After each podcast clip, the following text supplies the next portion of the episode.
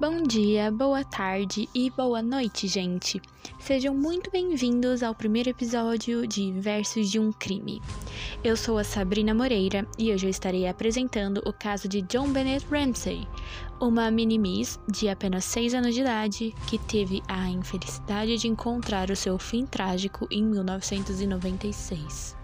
Dito isso, vamos ao caso.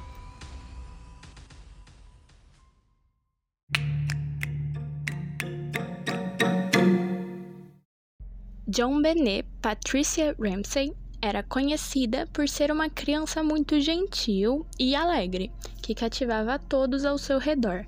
Isso incluía os juízes dos vários concursos de beleza que os pais da John Benet inscreviam ela desde quando ela era bem pequena. Ela nasceu em Atlanta, na Georgia, no dia 6 de agosto de 1990, e era a filha mais nova do casal John e Patricia mais conhecida como Patsy Ramsey, que, além da John Benet, também tinha o seu filho mais velho, Burke, de 9 anos naquela época. Como foi dito anteriormente, os pais da John Benet costumavam inscrever a menina em vários concursos de beleza, sendo até mesmo levado como uma possível tradição de família, já que a própria Patsy Ramsey havia sido nomeada Miss West Virginia em 1977. Entretanto, com o decorrer de todos os acontecimentos e de todo o caso em questão, esses concursos eles se tornaram um grande alvo do público que considerava eles o grande chamariz de atenção, né, do assassino para a menina. Na época que ocorreu todo o crime, John Bennett morava com os pais e o irmão mais velho em Boulder, uma cidadezinha pequena do Colorado.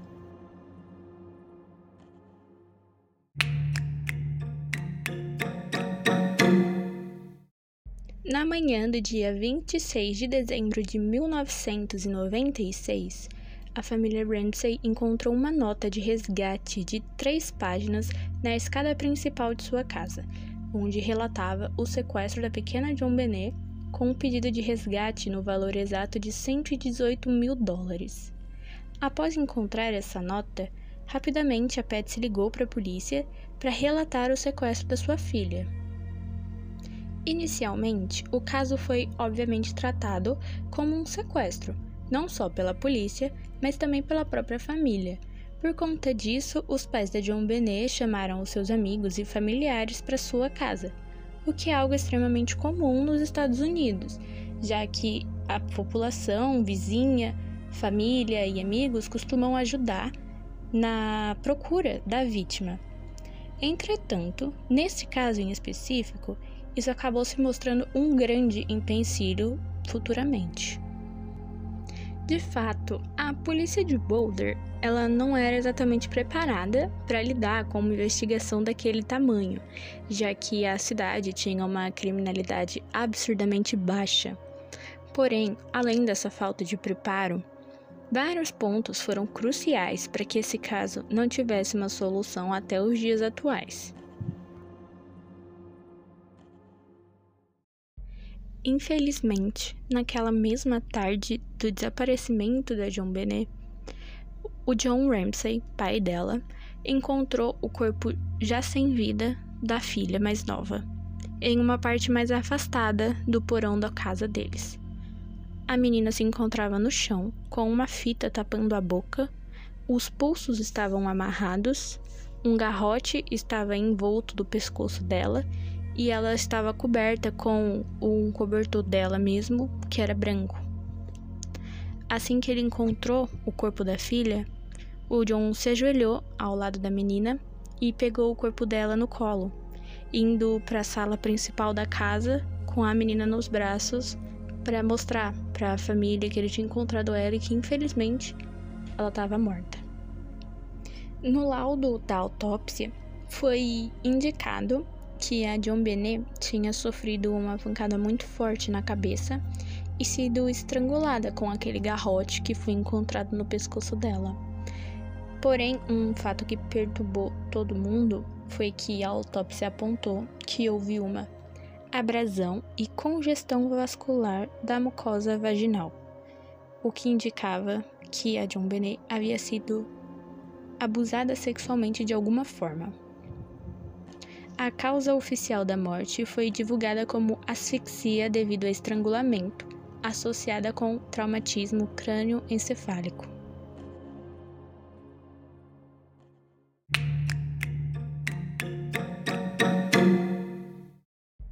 O caso da John Benet acabou ganhando uma notoriedade nacional bem rápido, mantendo um grande interesse do público e da mídia por muito tempo seja por conta da família ser conhecida, já que o John era um homem rico e influente, pela brutalidade do crime com uma criança de apenas 6 anos, ou pelos vários de concursos de beleza que a John Bennett foi submetida. Não importa necessariamente o motivo. Porém, englobava esses três, e a mídia sempre queria mais. Ela sempre queria saber mais sobre o andamento desse caso.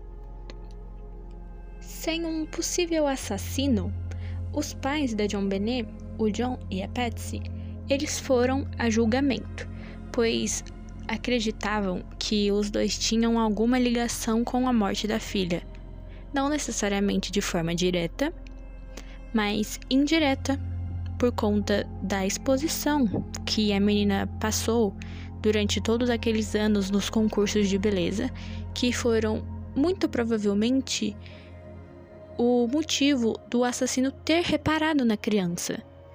Então, esse foi o motivo de terem levado os pais da John Benet para julgamento. No final de 1998, o procurador do distrito do condado de Boulder, Alex Hunter, apresentou o caso a um júri de oito mulheres e quatro homens, onde esses tiveram acesso a absolutamente todas as provas que os promotores possuíam do caso, sendo eles algumas das poucas pessoas que conseguiram esse feito, já que até os dias de hoje nunca foi divulgado todas as provas do processo contra o John e a Patsy Ramsey.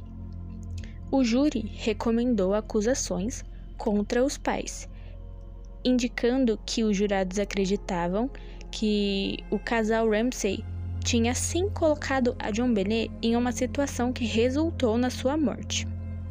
Entretanto, o promotor anulou as indicações por falta de provas.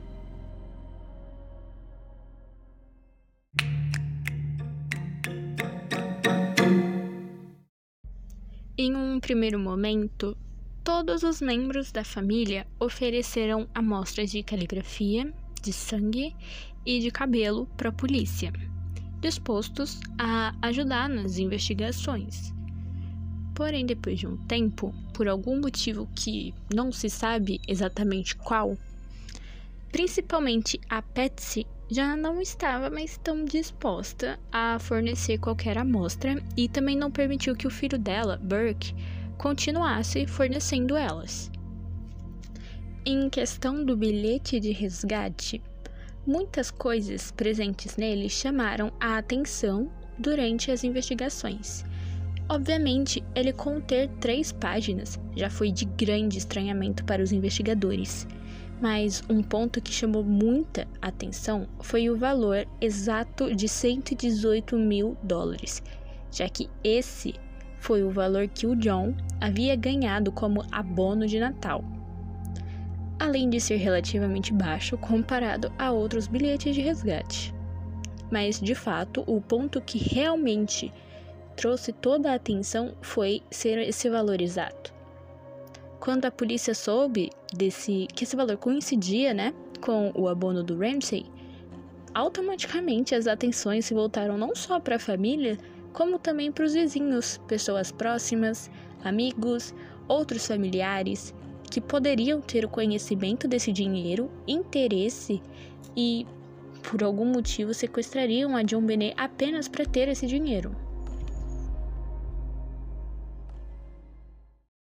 Outra informação, né, sobre o bilhete, além dele ser absurdamente grande comparado a qualquer outro e ter uma quantia exata do abono do John, o que também levantou suspeita nele foi que ele foi escrito com o papel de um bloco do escritório da casa, além da, de uma caneta também. Ou seja, tanto o papel quanto a caneta pertenciam à família. O que torna tudo mais estranho, já que o sequestrador, no caso assassino, não iria ter tempo para escrever na própria cena do crime um bilhete tão grande. Até mesmo um bilhete curto geraria estranheza, já que o sequestrador só pensaria em sair da casa o mais rápido possível. Então, escrever na cena do crime certamente não seria um ato muito inteligente. Entretanto, para fechar com chave de ouro sobre o bilhete, o último ponto nele que chamou a atenção foi a caligrafia. Como eu disse anteriormente, a família ela deu amostras de caligrafia e foi constatado que a Patsy tinha uma caligrafia muito parecida com a da pessoa que escreveu aquele bilhete. Isso gerou muito burburinho e as pessoas inclusive desconfiaram que aquele aquela vontade de parar de dar amostras era por conta disso. Entretanto, nada nunca foi confirmado, mas a caligrafia dela realmente batia com a caligrafia da pessoa que escreveu o bilhete de resgate. Um fator que dificultou muito as investigações foi o fato de diversas pessoas terem entrado na casa durante aquele período em que tudo era tratado como um sequestro e até mesmo chegaram a ajudar a limpar a casa, o que acabou não só estragando qualquer prova que pudesse estar lá, como também contaminando a cena do crime no geral. Até mesmo os próprios policiais da época contaminaram o local por conta da falta de experiência com esse tipo de crime. Entretanto, o que realmente atrapalhou toda a cena do crime foi o fato de John ter movimentado o corpo da filha para a sala principal da casa. Ele contaminou completamente não só o local principal do crime, mas o corpo da menina, o que acabou dificultando e muito a investigação policial.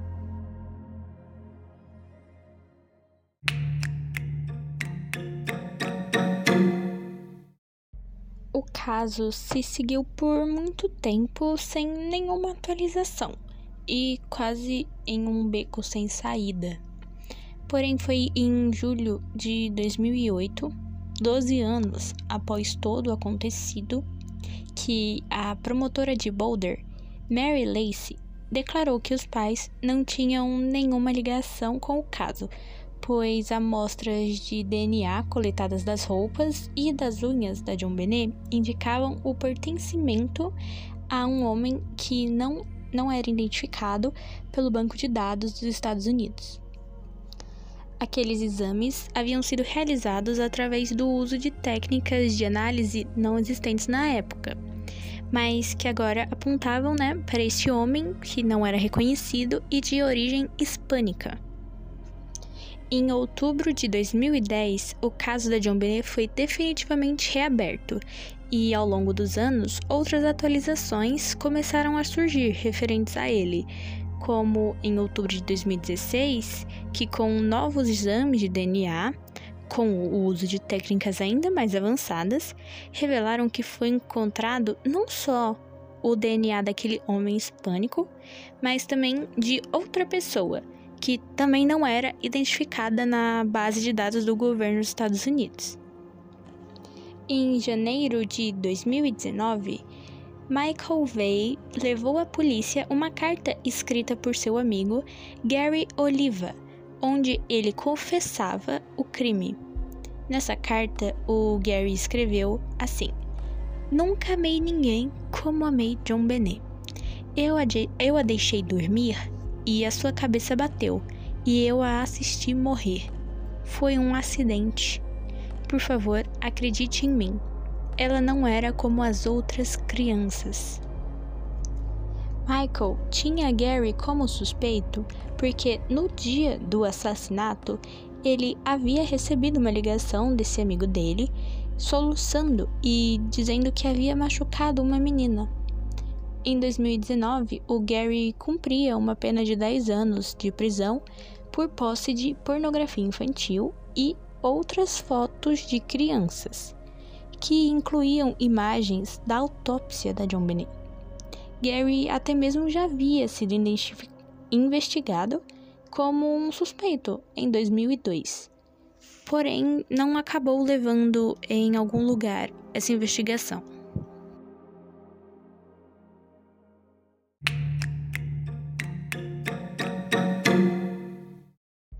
Durante todos os anos, várias teorias foram levantadas sobre o possível culpado do assassinato da John Benet. Muitas delas culpavam os pais. Uma das teorias levantadas pela população era a de que John estuprava a filha e quando a Patsy descobriu, ela ficou furiosa e acabou acidentalmente matando a criança. Essa teoria ela nunca foi levada como algo com muita credibilidade, pois não havia indícios de que o John era culpado por qualquer abuso com a filha.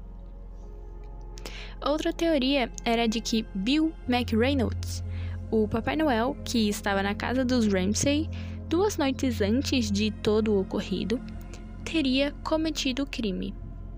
Essa teoria surgiu após a polícia ter encontrado um bilhete do homem para John Benet que dizia: Você vai receber um presente especial depois do Natal. E também por outras coincidências estranhas. Essa teoria se comprovou falsa quando o Bill e a sua esposa cederam amostras né, de DNA e de caligrafia para a polícia, comprovando que ele não tinha ligação com o caso. Porém, uma das teorias mais sustentadas era a de que Burke, o irmão mais velho da John Benet, que tinha ciúmes da irmã, ele, em uma das suas brincadeiras, né, que eram um pouco violentas, acabou acertando com muita força na cabeça da John Benet, fazendo com que ela desmaiasse. Então, para proteger o filho, o John e a Patsy teriam acobertado o crime enrolando o garrote no pescoço da menina e inventando toda a história da carta e do desaparecimento. Mas essa teoria ainda deixava questões em aberto, como o suposto abuso que a John Benet sofreu. Há também uma teoria um pouco mais conspiratória de que Patsy permitia que pessoas poderosas abusassem da menina por conta de dinheiro e dos concursos de beleza, como uma espécie de troca ou prêmio, por assim dizer. E em meio de uma dessas sessões de abuso, algum acidente aconteceu que acarretou né, no fim trágico da John Benet. De fato, tudo até o dado momento continua sendo apenas teoria. E mesmo que a família tenha sido descartada como suspeita pela polícia, a casa não apresentava nenhum sinal de arrombamento. Até mesmo uma janela que estava quebrada no porão, que a John Benet foi encontrada, não apresentava indícios de que alguém passou por ela, já que as teias de aranha continuavam intactas. Hoje em dia, 26 anos após o caso, a John Bennett continua sendo um grande mistério da polícia dos Estados Unidos.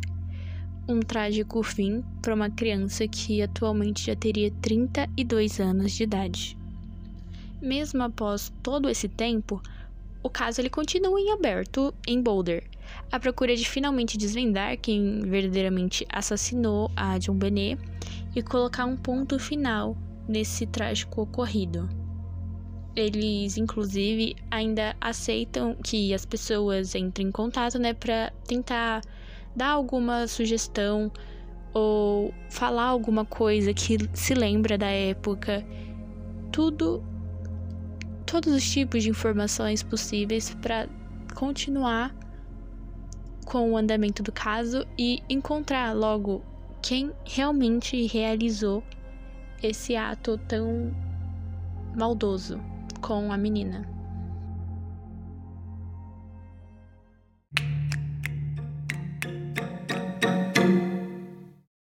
Agora, de recomendação para quem gosta né, de ir atrás de saber mais informações, eu vou falar algumas obras que foram inspiradas pelo caso ou que realmente relatam todos os acontecimentos. Primeiramente, a minissérie do Investigação Discovery, intitulada de Quem Matou John Benet, o documentário da Netflix chamado de Casting John Benet Ramsey, o filme John Benet and Murder Town, o documentário da, da Lifetime, também intitulado de Quem Matou um John Benet. Claramente eles tiveram muita criatividade. A minissérie do CBS, intitulada de The Case of John Benet Ramsey. E o documentário da Fox, chamado de Getting Away with Murder, The John Benet Ramsey Mystery. Além dos documentários, de fontes para criar o roteiro desse podcast, eu utilizei o site do Wikipedia, Crimes Misteriosos Brasil e o A&E Play. Por hoje vou ficando por aqui. Eu espero que vocês tenham gostado desse primeiro episódio. Sigam o podcast no Instagram, pois lá eu sempre vou estar avisando né, sobre os próximos temas, além de interagir com vocês para que vocês também escolham qualquer assunto para um próximo podcast. Também tem um blog onde eu coloco as matérias não só sobre os casos, mas também de notícias e outras temáticas. O blog se chama The Enomont Blog e o link ele vai estar disponibilizado no Instagram, tá bom? Muito obrigada por terem ouvido até aqui. Nós nos vemos na próxima sexta-feira, às 8 horas da noite.